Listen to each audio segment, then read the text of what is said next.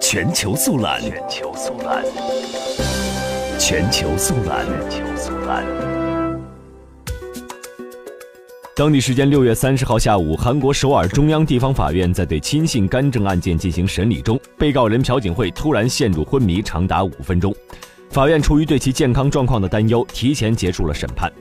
坐在旁听席的数名朴槿惠支持者见状非常激动，向审判席高喊：“总统太可怜了，总统死了，你们法官要负责。”七月三号，朴槿惠再次出庭受审，律师称其健康恶化，建议将每周四次的审判缩减为每周三次。法院称需要研究决定。